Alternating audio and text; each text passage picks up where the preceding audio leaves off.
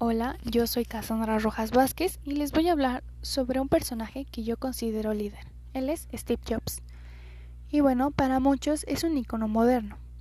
Él es el cofundador de Apple y sus ideas innovadoras, que fundaron los principios de la tecnología de la que hoy disponemos.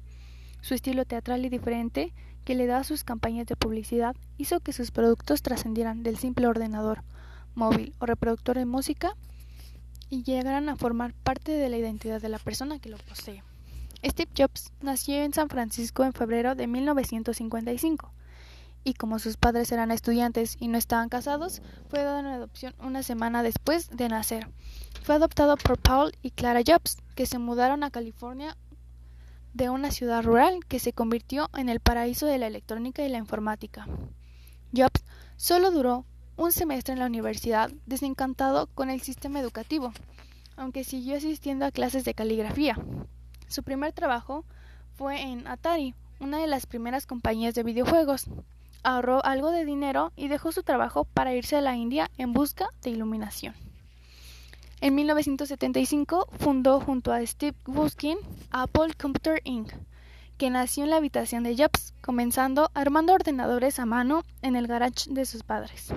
En pocos años, el salto que le dio a aquella empresa fue gigantesco, y en 1983 Apple ya había entrado en el Fortune 500, ocupando el puesto 411, el ascenso más rápido de una compañía en la historia empresarial. Jobs dejó Apple en 1985, tras ser destruido, pero pronto se convirtió en el director ejecutivo de otra gran compañía que surgió de los avances tecnológicos de Pixar.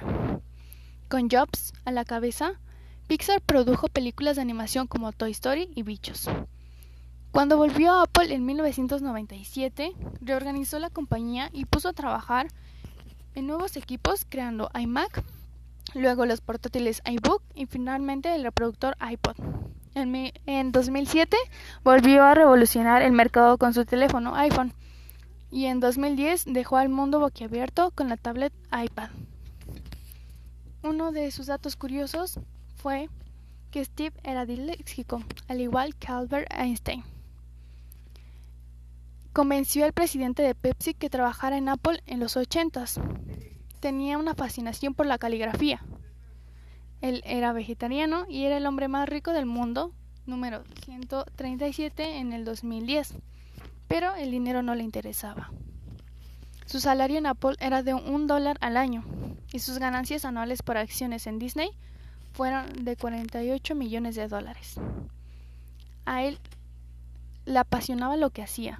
Fue emprendedor desde el colegio y a pesar de que sus presentaciones eran famosas por su increíble forma de conectarse con el público, en su juventud no le era fácil hablar en público. Años más tarde, conoció a alguien que le enseñaría a ser un gran hablante. Gracias.